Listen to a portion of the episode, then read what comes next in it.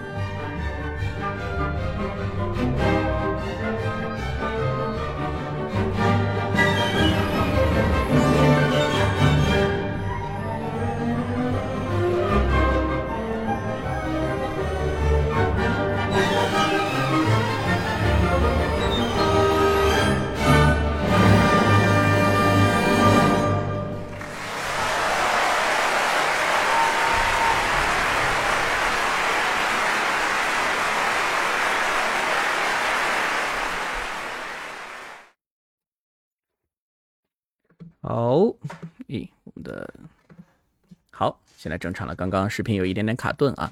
那刚刚我们听到的就是今天的开场的作品，呃，由西莫拉特之棒柏林爱乐乐团所演奏的勃拉姆斯的 G 小调第一匈牙利舞曲。那这个作品呢，其实并不是我们今天半半听音乐会的主角啊。我我习惯性会在这个主菜前面上一个前菜，那它呢就引出了我们今天作曲家的主角勃拉姆斯。呃，勃拉姆斯他一共有四部交响曲的创作啊，我想这四部交响曲呢，呃，首先它的分量是非常重的。另外呢，对于很多乐迷来说，应该也是属于爱不释手的作品。当然，这四部交响曲可能，呃，它尤尤其是部分的乐章，它会有一定的欣赏门槛。这也是一直我觉得勃拉姆斯的作品呢，其实并不是说最容易入门的那一批。它有非常好听的旋律，有非常动人的片段，但是总的来讲，勃拉姆斯其实他的构造，他想传达的理念，以及他的呃创作的这种思维，我觉得都还是有一些复杂的。这个我们等会儿会慢慢的进行解读。好，这位叫陈宇的网友啊，我们是在这个呃经典九四七的微信公众号，哎，为什么又卡了一下？我们是在经典九四七的微信公众号回复晨曦啊，不是在直播间的评论区。然后我们 B 站的这个网友叫于璇一二三，啊，在加班可以算是加班吧，啊，但是这是很快乐的加班啊，给大家做直播是很开心的。那我们今天的这场音乐会呢，嗯，它的这个主角的乐团柏林德意志交响乐团，以及他们的这个啊，在这场音乐会上担任主要指挥的指挥家叫做图甘索基耶夫。那这一对组合呢，他们在二零一五年的时候发起了一个啊新的音乐会实践，就是我们知道大家呃平常去看这个欧洲的呃音乐会，呃，你当然能去现场是最好，但是很多时候我们远程看的时候，你看的都是视频。那其实，在视频看音乐会转播的时候，大家有没有想过一个问题？在视频转播的时候，会有一个非常非常重要的工种，叫做导播，也就是在转播这个音乐会的时候，什么时候给谁什么样的镜头，这个镜头给的多大多小啊，给到什么角度。那这都是非常有学问、有讲究的。可以说，在音乐会转播的时候，导播是一个极其极其重要的角色和功能。那一般传统的音乐会上，我们不管有几个机位啊，一般来说会有一个全景，就是拍整个交响乐团的。然后从后往前呢，可能有一个机机位，这个是专门拍指挥的啊。然后接下来呢，一般还会有起码两个啊，有时候会有三个这样的机位去游移在不同的乐手之间。也就是简单来说啊，谁在这个片段里面有 solo 啊，有这个独奏的片段了。有很重要的一些音乐的这个片段了，镜头都会给到谁？呃，那这个呃，我们今天要放的这场音乐会呢，它比较特别的就是一镜到底，也就是说只有一个机位，而且全程没有任何的剪辑和切换画面，所以这个呃，在等会儿看起来这个效果的时候，我觉得是让人会感觉到很惊喜啊，就是这个一镜的到底究竟它能实现怎么样的一种情况？那这场音乐会呢？它的拍摄地点啊是在一个德国的一个发电站里面。我觉得去欧洲旅游过的大家可能看到这种老建筑、老建筑会非常的欣喜啊。放了一下这个图，大家现在应该能看到，这个发电站叫做鲁梅尔斯堡旧发电站，它是一个啊，在一九零六年就开始。起来开始修建的这样的一个建筑，所以距今已经一百多年的时间，在中间呢有一个大堂，这个大堂里面就上演了这样一场音乐会。所以在这个大堂里面，因为它比较空旷嘛，所以这个长镜头呢，它有比较多的发挥的空间，可以去捕捉不一样的视角，捕捉不同的啊乐手的这样的一些画面。那另外呢，大家等会儿看过音乐会呢时候，应该也会发现啊，这个所谓的一镜到底，它并不是一个简单的噱头，它在很多时候。甚至能够做到比不同机位之间能传达更多的信息，这等会儿我们慢慢来说。好，那么我们说到今天的作品啊，今天的这个作品——勃拉姆斯的第二交响曲。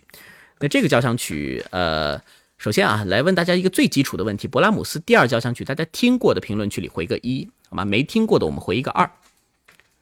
评论区听过勃拉姆斯第二交响曲的 D 大调第二交响曲，我们回一个一；没有听过的话，我们回一个二。正好我来调节一下我这个摄像机的布局啊，好像今天我这个摄像机有一点点卡，大家可以回复一下。嗯，现在好像不卡。我来动动试试看啊。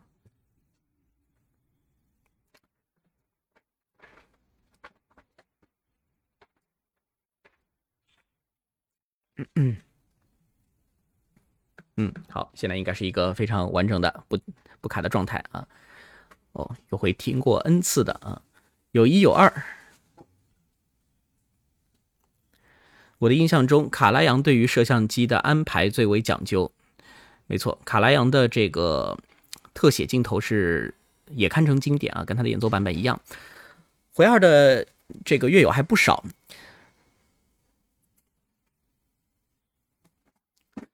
好，所以这个作品我们还是要简单来说一下，因为勃拉姆斯的交响曲呢，首先数量上其实不算太多，他一共写了四部。那这四部的情况非常非常不一样，尤其我们今天要听第二，我们不得不说一下第一。勃拉姆斯的第一交响曲可以说是一个很难产的作品啊。为什么说它难产呢？因为这一个交响曲它足足写了十五年，十五年对于很多作曲家来说已经是多部大作品。那勃拉姆斯写这个第一交响曲十多年才完成。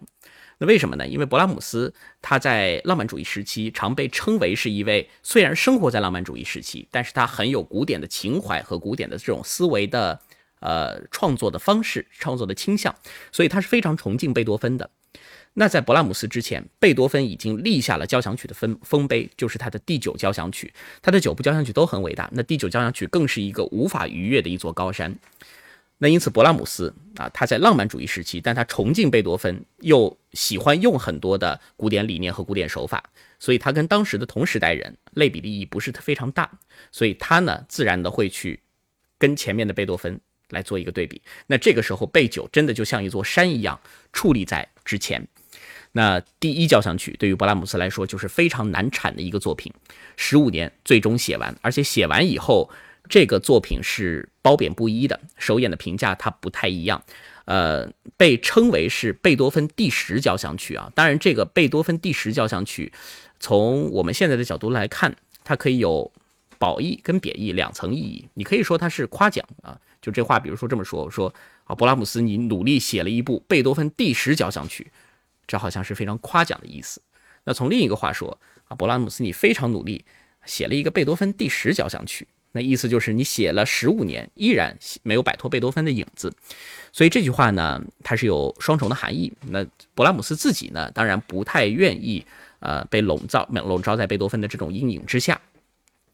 所以在贝呃在博伊的这个作品里面呢，他是非常纠结的。当然，这部作品是一个非常伟大的作品。那与博伊形成鲜明对比的就是博二。博伊写了十五年，博二写了多久呢？博二差不多只写了四个多月，不到半年的时间。就完成了这个第二交响曲的创作。那这部交响曲的这个听起来的感觉呢，和第一交响曲也非常不一样。第一交响曲是一个很宏大的，啊，气势宏伟的作品，而且它的构思是很深刻、庄重且严肃的。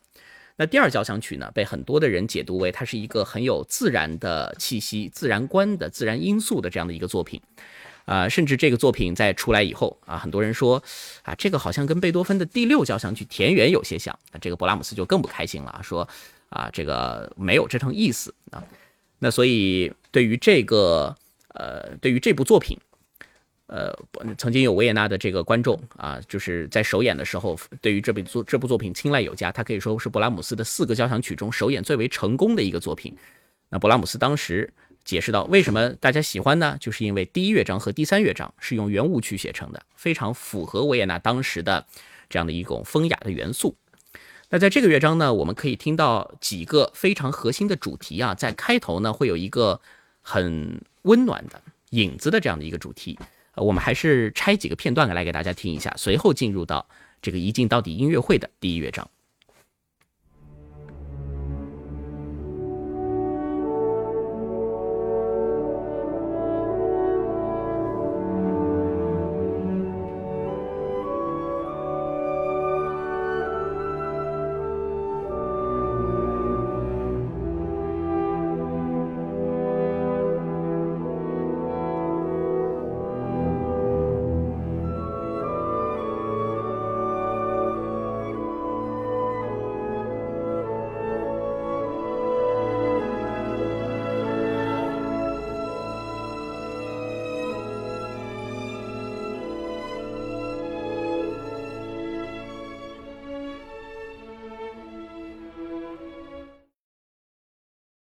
好，这就是第一乐章开始的引入的这样的一个部分。许新明说：“元号响起，眼前浮现阿尔卑斯山的晨曦，就是早上，呃，太阳升起，然后映照在一片雪山之上，所以这个是为什么这部交响曲经常会被跟自然连起来。但是其实听下来以后，我觉得其实最所谓像田园、像自然的，就是这个第一乐章开头的部分，以及第三乐章有一部分比较像。其实它的其他，尤其第二、第四，未必说能有那么大的关系啊。这也是这部交响曲相对来说比较矛盾的、纠结的一点。等会儿也会说到，这是影子主题。那接下来呢，会有一个第一主题。那这个第一主题呢，它是一个线条式的流动，这个线条而且是比较长的，可以来听一下。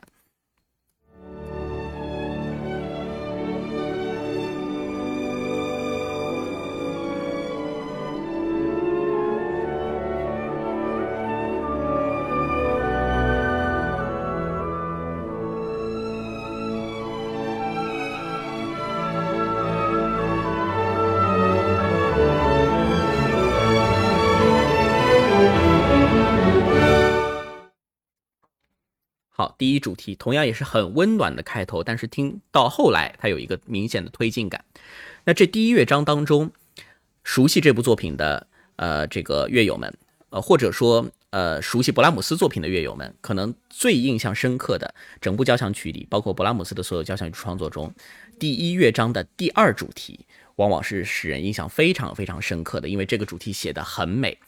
这个主题听起来是比较哀婉的，所以你说这个乐章如果是自然的话，你真的联系到像贝六这样的作品的话，呃，其实不太像的。这个第二主题就直接把你拉入了一个非常有回忆性的、沉思性的，甚至让你唤起你很多内心的百感交集情绪的这样的一种感觉。我们来听一下这个由大提琴为核心奏出的第二主题，最美的一个主题。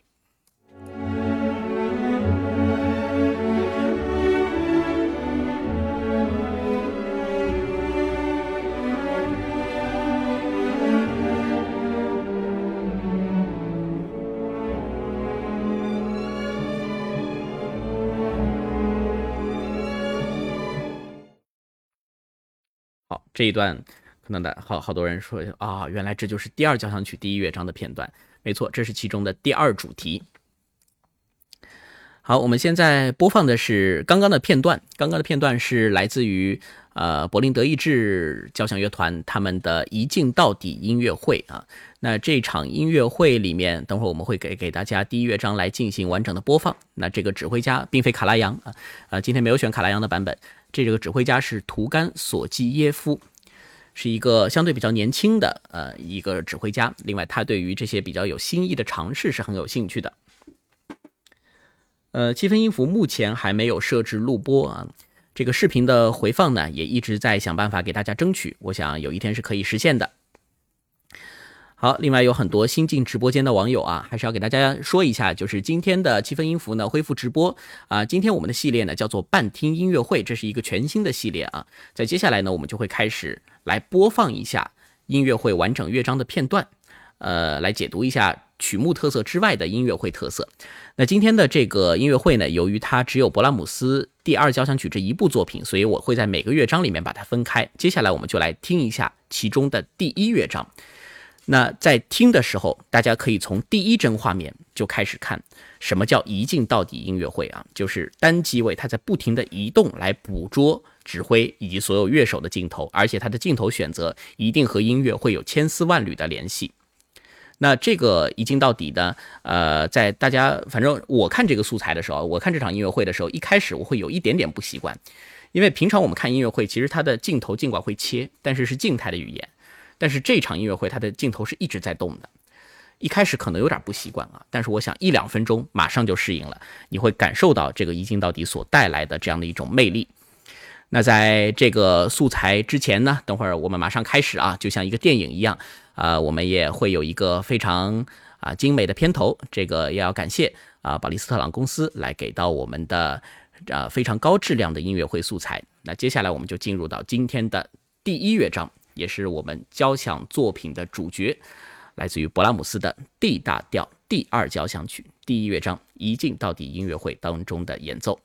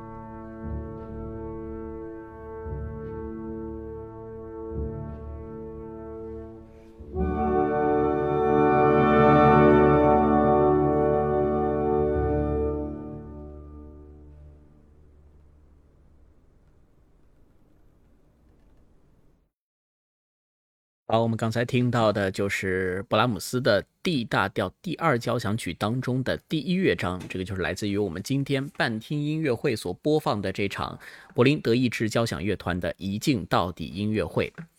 啊，这个乐章比较长啊，大约有十七分钟，所以评论区大家非常非常热闹啊。这样，这个回来我们就先来跟大家一起来讨论讨论大家评论区所关注的这些问题。的确，这场音乐会很特别，这也是为什么我把它放到第一场。因为说实话，音乐会的创意、音乐会的创新，多数其实是在内容上啊。最简单的创新，我们就说一部新的原创作品，这是创新。那其次呢，曲目排编排布上的创新，那也是一种。那这更多的是在内容上。接下来是形式上，就是乐器。啊，交响乐队之外引入一些新的东西啊，更多的跨界尝试，这又是另一个维度。那像这种方式，拍摄手段上、呈现手段上，也就是说我们常说的技术革命啊，这种在古典音乐当中真的是非常少见的。那我觉得大家比较关注的一个就是，到底这个是怎么拍出来的啊？我还是把我找到的这段背景资料啊，我等会儿来发到群里。就是首先这个长镜头，呃，这个刚刚有呃直播的网友说啊，已经到底还是没有完全明白，感觉上非常精细的剪辑。这个这场音乐会呢，它的它没有任呃可以说没有任何剪辑啊，它的唯一镜头断开的是在乐章当中，所以我也把我的解说放到乐章当中了。第一乐章跟第二乐章，它会切一个镜头，二跟三。切一下，三跟四切一下，只有这三处是有剪辑痕迹的，其他全部都是乐队完整演一遍，机器用它游移的方式来拍，这个叫做一镜到底，中间没有办法做任何的修饰，因为你做了修饰，视频是很容易看出来的。那这个机器固定在哪儿呢？呃，我发在评论区里面了，大家可以看一下啊。这个按照官方的一个说法呢，首先它是一个。废弃的这就是一个古老的发电站啊，所以这个摄像机呢，它一定不是从地面直起来，因为地上都是乐手，所以它一定是从空中掉下来来进行这样的一个拍摄。然后你只要这个摇臂够长啊，也就是说它这个十三米的这个起重机够长，它理论上可以够到任何需要拍特写的地方。刚刚我们所看到的这种呈现呢，就是一个从顶上落下来掉在那儿的这样的一个摄像机不断的游移拍摄来完成的。那这样的一种拍摄方式，呃，许新明刚刚说啊，这个拍摄方式呢，其实有一个缺点，就是对于声部的突变不能立即胜任。没错，这个我想这是一镜到底的这个呃，没有办法像我们传统的切镜头这样做到的。也就是说，如果啊这个时候旋律里面有一个小号，小号后面马上是一个第一提琴的旋律，因为这两个声部隔得太远了，那镜头确实没有办法一下转过去。但是。这就牵涉到另一个问题了：为什么这场音乐会要选择的是勃拉姆斯的这部作品？我认为这个指挥家一定是有他的想法，因为勃拉姆斯的作品里面最多的是什么？各种各样的线条。勃拉姆斯的作品太多太多的线性运动了，就是他的线性运动并不像是我们说线条，那主要想到的就是旋律嘛。但是勃拉姆斯的旋律。它的中间中声部，我们这个学术一点就叫内声部啊，也也就是一些衬托性的，大家耳朵不太容易捕捉出来的这些东西，它依然有非常丰富的线性流动。那低声部有时候也是一样。更关键的是，勃拉姆斯的这种线性流动呢，常常是一个接力的方式啊，就是它不是说割裂开，它有时候一个乐句。会用长笛传递给单簧管，单簧管可能再传递给双簧管，双簧管演奏完以后，这个东西后续的发展是木管乐器一起来演奏，整个是一个线性发展的逻辑。这样的话就非常适合用一镜到底的这种镜头语言来拍，因为没有太多的突变啊。但是这种方式，如果我们换一个浪漫主义晚期啊或者二十世纪的作品，那的确是不合适啊。那个时候像是老肖的啊，像萨科维奇、普罗科菲耶夫的这些作品，跳转性太多。那这个时候镜头语言，你用这个太温和的方式去一点一点点过，跟作品可能就不搭。所以这场音乐会，我觉得曲目选的非常非常好，这就是勃拉姆斯啊。等会儿我们也会对勃拉姆斯这个交响曲来进行进一步的解读。先来说说这个啊，这个关于大家所问到的这些这场音乐会的特色啊，一镜到底，好像刚刚基本上说到了。嗯，啊，有有有这个有网友说是否是无人机拍摄啊？呃，并非无人机啊，因为大家要想这场音乐会，首先它是二零一五年，二零一五年无人的机机的机的这个技术还不像现在我们这么普及啊，毕竟时隔七年，而且无人机它有一个问题，它毕竟是有声音的，然后你要是现场乐队去收声的话，显然你用一个无人机在这边飞来飞去拍，这个是不太现实的啊。像我们每年的陈山音乐节，我们会用一个无人机在顶上拍大家的镜头，但是那那我们陈山是一个非常大的这样的一个区域，而且它是户外，而且即使这样，如果无人机从大家头头顶上飞过去，大家想一下，还是会有声音的。对于一个室内场地，这显然不合适，它就是一个很高的、很长的这样的一个摇臂啊，理论上用这种技术来实现。好，另外说说这个音乐上大家的讨论啊，勃拉姆斯似乎钟情圆号，为什么？勃拉姆斯不光钟情圆号啊，还钟情单簧管和大提琴这三件乐器，是他的呃作品当中使用率非常非常高的。其实刚刚这个乐章里面也能看出来，呃，我的个人的理解啊，当然我不能说勃拉姆斯就格外喜欢这三个，对其他的呃这个有忽略，这个这个并不是这样。呃，勃拉姆斯呢，他的整个交响曲的面貌，甚至包括他的室内乐，包括他的协奏曲，他所呈现出的这种音响状态，我觉得用一个词儿的话，应该是可以用厚重，或者说用绵密来形容。就是他的，还是像我们刚刚说的，它中间的东西太丰富了，每一个声部都有很精彩的发展。那这些发展堆砌起来，就会是一个像他那些浓密的大胡子那样，给你一种深不见底的感觉。所以这是勃拉姆斯的音乐。那对于这样一种气质来说，圆号、大提琴、单簧管，这些都是相对来说没有那么高调的啊，没有那么穿透力强的乐器。所以勃拉姆斯的作品当中，其实包括刚刚的这个第一乐章，以及我们后面要听到的其他三个乐章，其实勃拉姆斯在同时代里边，他对于小号这样的乐器的使用，对于短笛的使用，他相对来说是比较收敛和克制的啊，因为这个音色的穿透力太强，标志性太强了。当然，并不是说他不用啊。好，呃，我们刚刚说了很多跟大家一起讨论的问题啊，大家还是我们保持刚刚的这个热度啊，想到任何的不管是问题啊或者感想啊，都可以直接发在我们的评论区当中。那你现在正在听到的是来自经典九四七的呃互联网古典音乐 talk show 节目七分音符。那今天呢是我们的新系列半听音乐会的第一期，会给大家准备一些啊精彩的音乐会的呃场次来给大家进行赏析。好，那说作品之前啊，还是来简单的说说这个指挥家，因为这个指挥家可能不是说最为熟悉的那一批啊啊，并不是特别。大名鼎鼎的那种指挥家，那图甘索基耶夫。那这个指挥家呢，他和柏林德意志交响乐团呢，更多的会倾向于进行一些探索性的实验，呃，然后再加上欧洲乐团多啊，我们常说欧洲无弱旅，欧洲你随便拿一个交响乐团过来，那人家都是非常顶尖的啊，除非那些套牌乐团啊。那呃，索基耶夫呢，他有一个非常经典的一段话，我觉得很有意思。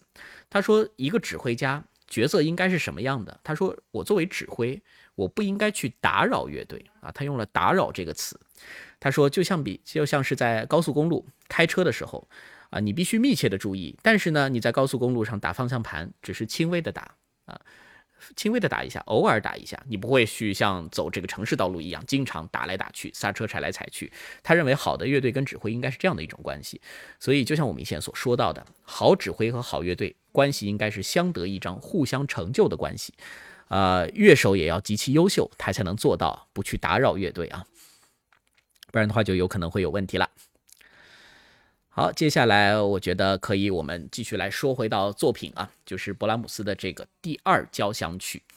那在刚刚我们的介绍里面也说到，呃，最早这个作品刚演了没多久，就有人说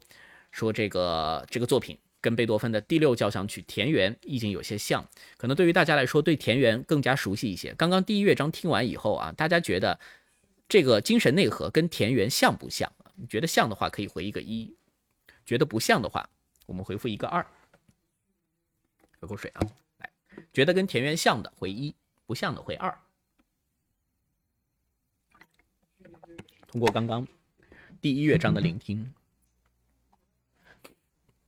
就是它是否是一个表现自然的啊，表现对于大自然热爱一些非常阳光暖意啊这样的一个作品。嗯，有一有二。对，这就是勃拉姆斯啊，大家有一有二就对了啊，因为这个作品在解读的时候，它常常被定义成一个什么作品啊？尤其是当代的一些呃对它的主流观点，就是这部作品是一个充满矛盾和纠结的作品。这也像勃拉姆斯的性格一样，就是它中间有非常田园化、非常诗情画意的段落，像我们前面听到的那个影子就是如此啊。元号一响，呃，木管乐器一加，就是很温暖的感觉。但是它同样也有一些忧愁的悲剧性的段落。这只是第一乐章，后面的乐章变化会更大一些。所以这部作品呢，勃拉姆斯自己在评价自己的这个作品的时候，同样也非常纠结因为最早的时候，大家都说这个作品啊很田园、很阳光，所以他对于朋友啊，他在给一个啊朋友写信，这个朋友叫做比尔罗特，他这个信里面他说，我也不知道我自己是不是写了一个优美的交响曲，我得请教聪明的人。然后他又去跟克拉拉说，啊，这个第二交响曲可以说它的意境是给一对新婚夫妇所写的。但是到这个作品演出的时候，勃拉姆斯又改口了。首演结束，首演之前啊，他说不对，我觉得这个作品是非常的忧伤的，甚至因为他挽歌一样的效果，这部作品在演出的时候甚至应该戴黑纱啊。那这个可能是他的玩笑啊，但是也表明了他自己对于这个作品的态度，也在某种程度上是摇摆不定的。那这个呢，就要联系到作曲家的心境啊。确实，呃，作曲家一定是极度敏感啊，他的情绪变化是高度敏感的这样的一些人群，他才能写出这样的一些作品。所以，这个交响曲的性格呢是非常多元化，或者有时候我们说是比较二元化的。编制上，它是比较精巧精简的。那关于这个作品的纠结啊，我刚刚从第一乐章里面，我简单的放了两个例子，但是这个纠结大家。不要觉得就是一定是犹犹豫豫拿不定主意，呃，它可以理解为一种纠缠，或者说是一一种，呃，不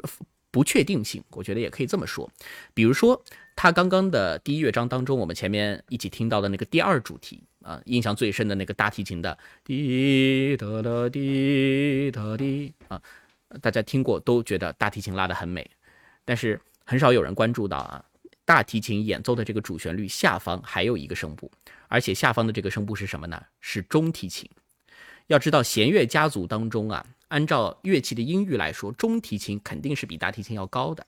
但是它这个旋律片段当中，大提琴在上，中提琴跑到下面去了，这是一个非常有意思的一个颠倒啊。我们再来听一下这个地方，大家可以去耳朵看看能不能捕捉到那个啊听起来不是很明显的中提琴的这样的一种衬托的声音。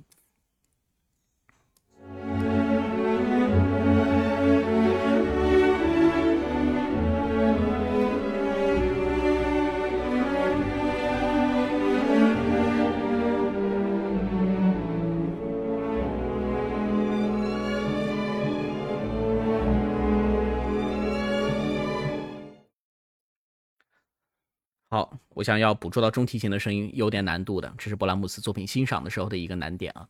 就是刚刚这个反过来，大提琴在上，中提琴在下。另外呢，在这个作品大概五六分钟的六分钟左右的这样的一个地方，可以听到刚刚的这个旋律，也就是第二主题的这个旋律，其实在呈现的时候先在大提琴上，然后随后很快过渡给双簧管啊，这个双簧管线条又再次过渡给其他的木管乐器。那最后呢？弦乐小提琴会拿走这个旋律，那在演奏的时候，长笛有个非常有趣的摇摆不定的，似乎就是非常犹豫的一种主题形态，而且这种犹豫呢，在之后还跟小提琴进行了一个很有趣的互换，我们也可以听一下。